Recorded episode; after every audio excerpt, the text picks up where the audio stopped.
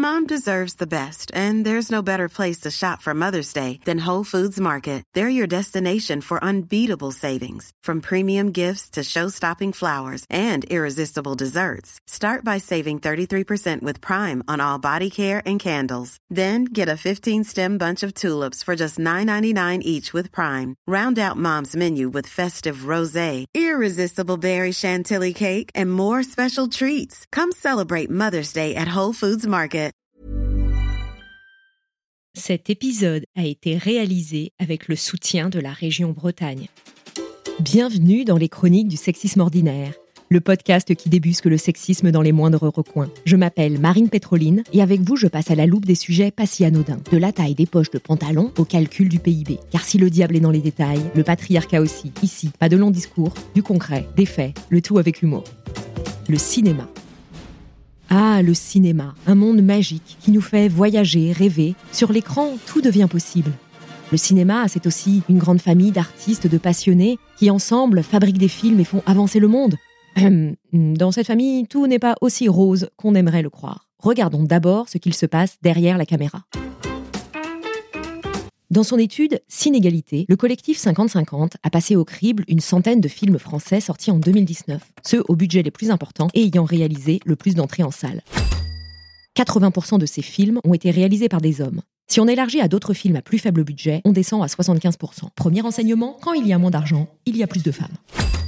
D'ailleurs, les 15 films les mieux financés en 2019 ont tous été réalisés par des hommes. Du côté de la production, dont le rôle est de rassembler l'argent nécessaire au film et de veiller à ce que tout se passe bien pour que le film sorte, 60% des films de l'étude Cinégalité ont été produits par un ou des hommes, 28% par des équipes mixtes et 7% seulement par une ou des femmes. Chez les scénaristes, c'est un peu plus mixte, mais les hommes restent majoritaires. Et ailleurs, aux États-Unis, l'autre pays du cinéma, en 2014, les hommes représentent 95% des réalisateurs, 89% des scénaristes, 82% des monteurs, 77% des producteurs. Vous avez compris l'idée. En 2014, seulement 7% des 250 plus gros films aux États-Unis ont été tournés par des femmes.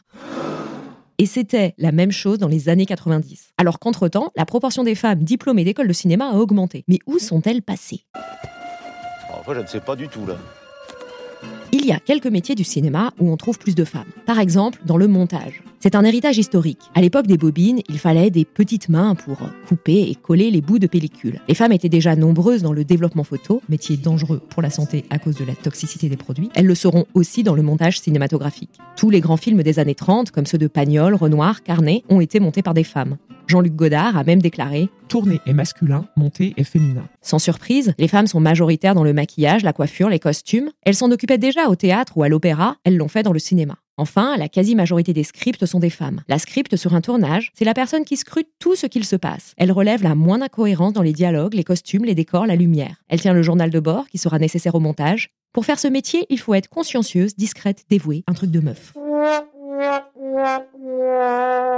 Derrière la caméra, les métiers sont donc fortement genrés. Et une fois les films mis en boîte, le différentiel entre hommes et femmes continue sur les tapis rouges. C'est qui a pleuré C'est qui a pleuré Jusqu'en 2021, Jane Campion était la seule femme à avoir obtenu une palme d'or au Festival de Cannes. C'était en 1993 pour la leçon de piano. Mais elle était ex aequo avec un homme parce que bon, faut pas déconner. En 2021, elle est rejointe par Julia Ducournau pour le film Titane. Là, pas de mec ex aequo.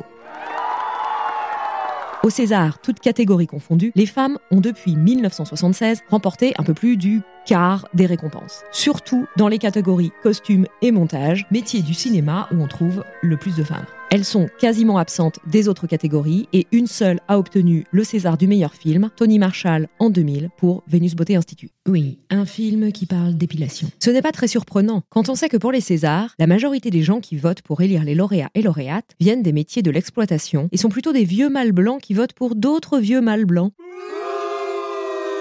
Ça explique les 12 nominations de Polanski en 2020 et sa victoire problématique au César du meilleur film. Polanski est poursuivi par la justice américaine pour relations sexuelles avec une mineure en 1977 et accusé d'agression sexuelle ou de viol par 11 autres femmes. C'est pas mieux aux Oscars, où seulement deux femmes ont remporté l'Oscar du meilleur film. Catherine Bigelow pour Des mineurs en 2010 et Chloé Zhao en 2021 pour No Man's Land. Bref, Dans toutes les grands-messes du cinéma, les femmes sont plutôt maîtresses de cérémonie que gagnantes des prix. Si elles sont célébrées, c'est pour leur beauté, grâce, légèreté. On reluque volontiers leurs fesses plutôt que de débattre de leur parti pris cinématographique. Alors il y a quand même Agnès Varda, qui a reçu un César d'honneur en 2021, une Palme d'honneur au Festival de Cannes en 2015 et un Oscar d'honneur en 2017. Faut bien qu'il y en ait une de temps en temps, minimum syndical. Contemporaine de la nouvelle vague, elle n'est pourtant jamais citée quand on parle de ce courant cinématographique soi-disant révolutionnaire, mais où les stéréotypes de genre restent très ancrés et où il n'y a que des réalisateurs. Réalisateurs qui gagnent plus que les réalisatrices. Parlons d'argent le nerf de la guerre et de la production de films. Sans argent, pas de caméra, pas d'acteurs ni d'actrices, pas de tournage. En France, premier producteur d'Europe et troisième dans le monde, un film coûte en moyenne 4 ou 5 millions d'euros. Ça peut être beaucoup plus. 35 millions d'euros pour Les Frères Sisters de Jacques Audiard en 2018. Oh putain, ma C'est clair et net, moins il y a de thunes, plus il y a de femmes, et inversement. Les films écrits et ou réalisés par des femmes trouvent moins de financement et leur budget est en moyenne 1,6 fois inférieur à celui des hommes.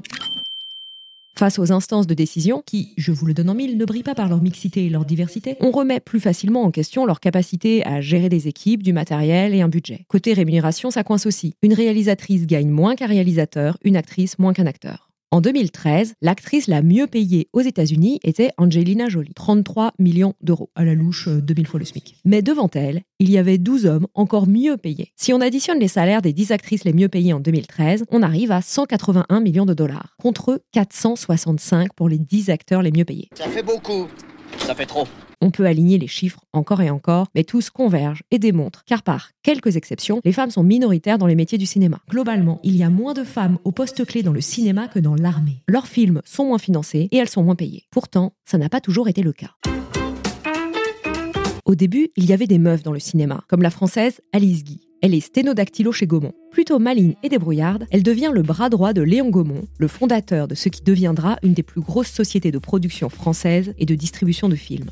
Pour faire connaître la caméra que vendait la société, elle commence à tourner quelques scènes. Le début d'une carrière remarquable en France et aux États-Unis, où elle est la première femme à créer une maison de production et à posséder ses propres studios.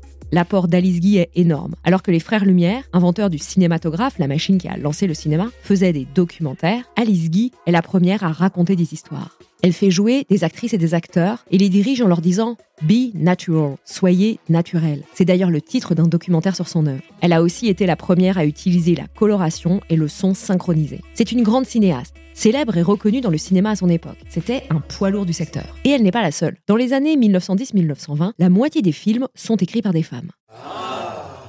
Début 20e, on compte aussi de nombreuses femmes productrices à Hollywood, parmi lesquelles Lois Weber. Elle travaille chez Universal, puis crée sa propre maison de production. Elle négocie des budgets parmi les plus élevés de l'époque, sur des sujets sociétaux pourtant controversés. Drogue, peine de mort, contraception. C'est aussi une militante féministe pour le contrôle des naissances. En fait, à cette époque, le cinéma est encore une pratique amateur et n'a pas de légitimité culturelle ou financière. Les femmes y trouvent une place. Une fois que les films deviennent un enjeu financier et symbolique, les hommes prennent la place. Il s'est passé exactement la même chose dans l'informatique. Et comme dans tant d'autres domaines, l'histoire du cinéma a oublié les femmes, même celles connues et reconnues à leur époque. Par exemple, Jacqueline Audry, elle a réalisé plus de 15 longs métrages entre 1945 et 1968. Pour la plupart des films en costume, à gros budget, avec des grands noms de l'époque et surtout des personnages féminins en tête d'affiche qui s'émancipent mais elle a été totalement effacée. Comment? C'est très simple. Pas de récompense, palme d'or, César, pas de rétrospective, pas de place dans les enseignements. C'est Capleuri, c'est Capleuri En France, à la FEMIS, la prestigieuse école de cinéma, les élèves ont une liste de plus de 200 films à regarder depuis le début de l'histoire du cinéma. Cette liste, établie en 2008, comprend moins de 3% de films réalisés par des femmes.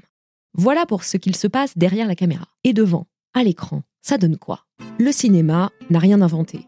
Il a repris les stéréotypes déjà en vogue dans le théâtre, l'opéra, la littérature. La mère, la putain, la libertine, l'ingénue. Mais le cinéma invente la vampe, une femme fatale qui, tel un vampire, provoque la perte des hommes qu'elle séduit.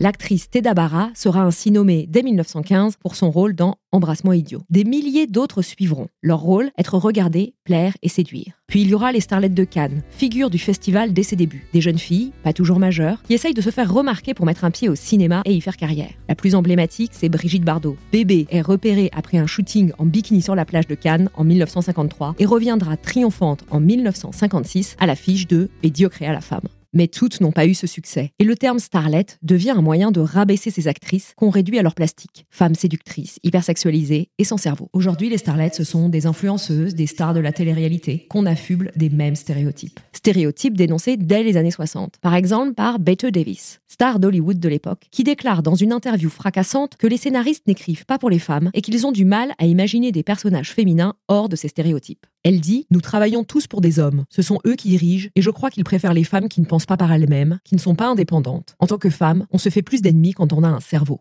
Les choses ont évolué. Mais encore aujourd'hui, dans les films, les femmes sont moins souvent montrées au travail que les hommes. Et à l'écran, quand une femme travaille, c'est souvent dans un emploi marqué par le genre. Infirmière, secrétaire. Si un personnage effectue un travail domestique à l'écran, vaisselle, lessive, course, il y a deux fois plus de chances que ce soit un personnage féminin.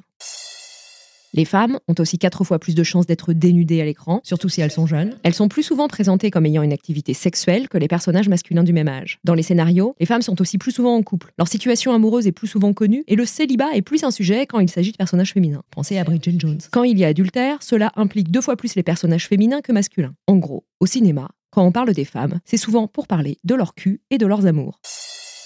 Comme si c'était plus important pour elles que pour les hommes, comme si c'était ce qui les définit. Dans les films, les femmes n'incarnent pas seulement des rôles stéréotypés. Elles sont aussi moins nombreuses, elles parlent moins, et leur personnage est moins important dans l'histoire. Dans les films français de 2019 dont on parlait au début, un peu moins de 40% des personnages sont des femmes. Pourtant, les femmes, c'est 52% de la population. Pour la même année, dans les films produits aux États-Unis, ayant rencontré le plus de succès, 34% des personnages sont des femmes. Entre 2007 et 2014, dans les 700 plus grosses productions hollywoodiennes, les femmes n'ont que un tiers des répliques. C'est dans les films d'action qu'elles ont le moins de dialogue. Même dans les films jeunesse, même quand le personnage principal est féminin, les femmes ont moins la parole. L'âge joue également. Quand les personnages masculins ont tendance à avoir plus de dialogue avec l'âge, c'est l'inverse pour les femmes. Ah bon? Tu crois? Oui, je crois. De façon générale, au cinéma, les femmes de plus de 50 ans sont une espèce en voie de disparition. Il y en a quelques-unes, mais globalement, on ne les voit plus. Alors que dans la vraie vie, elles existent. Elles sont là, elles ne sont pas parties sur Mars. En France, les femmes de plus de 50 ans représentent 20% de la population, mais 9% des personnages des films. Ah, c'est étrange. Les hommes de plus de 50 ans, eux, sont autant représentés dans le cinéma que dans la population réelle. Et ils sont maqués avec des meufs plus jeunes. On ne compte plus les films où un type grisonnant, style Daniel Auteuil, est en couple avec une bombasse de même pas 30 ans. Et souvent, ils habitent Paris dans un immense appartement parfaitement rangé. Dans un film français, vous avez plus de chances de tomber sur un couple monsieur avocat, madame antiquaire vivant dans le 6e arrondissement que sur monsieur manutentionnaire et madame vendeuse à Toulouse, et encore moins sur madame manutentionnaire et monsieur vendeur à Besançon. Tout ça commence à se voir un peu trop et ça ne passe plus. 2020. Bad buzz pour le film Eiffel, sur Gustave, le constructeur de la Tour Eiffel, et des halles de Dijon que je vous recommande. Elles sont très jolies et mon papa y fait son marché. Dans ce film, Gustave Eiffel, âgé de 55 ans à l'époque, est incarné par Romain Duris qui en a 47. Son amour de jeunesse est joué par Emma Mackey qui n'a que 25 ans. Le comédien et la comédienne ont donc 22 ans d'écart contre 12 pour les personnages dans l'histoire. Le film rajoute 10 ans. À sortir en 2023, un biopic sur Napoléon, réalisé par Ridley Scott avec Joachim Phoenix, 47 ans, dans le rôle de l'empereur, et Vanessa Kirby, 34, dans le rôle de Joséphine. Or, l'impératrice a fait 6 ans de plus que son époux. Et pas 16 ans de moins. Là, on est carrément dans l'erreur historique. La liste est infinie. Et grosso modo, dans les histoires d'amour hétéro au cinéma, l'amoureuse a une date de péremption. Sous-entendu, mesdames, vous avez intérêt à rester jeune, mince et belle si vous voulez qu'un mec vous regarde. Ce qui arrange bien l'industrie de la cosmétique, mais ça, c'est une autre histoire. Restons au cinéma parce que nous le valons bien. Pour repérer une partie de ces biais genrés dans les films, il y a quelques trucs et astuces dont le plus connu est le test de Bechdel. Alison Bechdel est une autrice lesbienne états-unienne de bande dessinée. Dans l'une d'elles, elle rapporte une conversation avec son amie Liz Wallace qui lui explique ne regarder un film que s'il répond à trois conditions. Il faut qu'il y ait au moins deux femmes dans le film et qu'on connaisse leur nom, qu'elles parlent ensemble et qu'elles parlent d'autre chose que d'un homme. C'est devenu le test Bechdel-Wallace, plus souvent appelé test de Bechdel, qui donne une idée de la place faite aux femmes à l'écran. La barre n'est pourtant pas très haute, mais accrochez-vous. La plupart des films ne passent pas le test, y compris les plus connus, ceux qu'on a tous vus. Star Wars, Le Seigneur des Anneaux, Retour vers le futur, Indiana Jones, la plupart des Disney. Quelle surprise Le site Polygraph a appliqué ce test sur 200 films. Sur cet échantillon, quand l'équipe de scénaristes ne compte que des hommes, moins de la moitié des films passent le test. Quand il y a au moins une femme, 62% réussissent. Et quand il n'y a que des femmes au scénario, c'est 100%. Tiens, tiens. Attention, il faut prendre le test de Bechdel plus comme un minimum syndical et pas comme un certificat de féminisme ni comme la garantie qu'on va voir un bon film. Le test de Bechdel nous montre à quel point les femmes sont peu représentées à l'écran et impliquées dans les histoires qu'on nous raconte. Ces histoires sont des histoires d'hommes, écrites, racontées et mises en images par des hommes. Ces images traduisent un regard masculin. C'est ce qu'on appelle en anglais le male gaze. Gaze, regard. Le point de vue de la caméra est souvent celui du héros masculin qui prend du plaisir à regarder les femmes d'une certaine façon. Les femmes sont regardées et pas regardantes.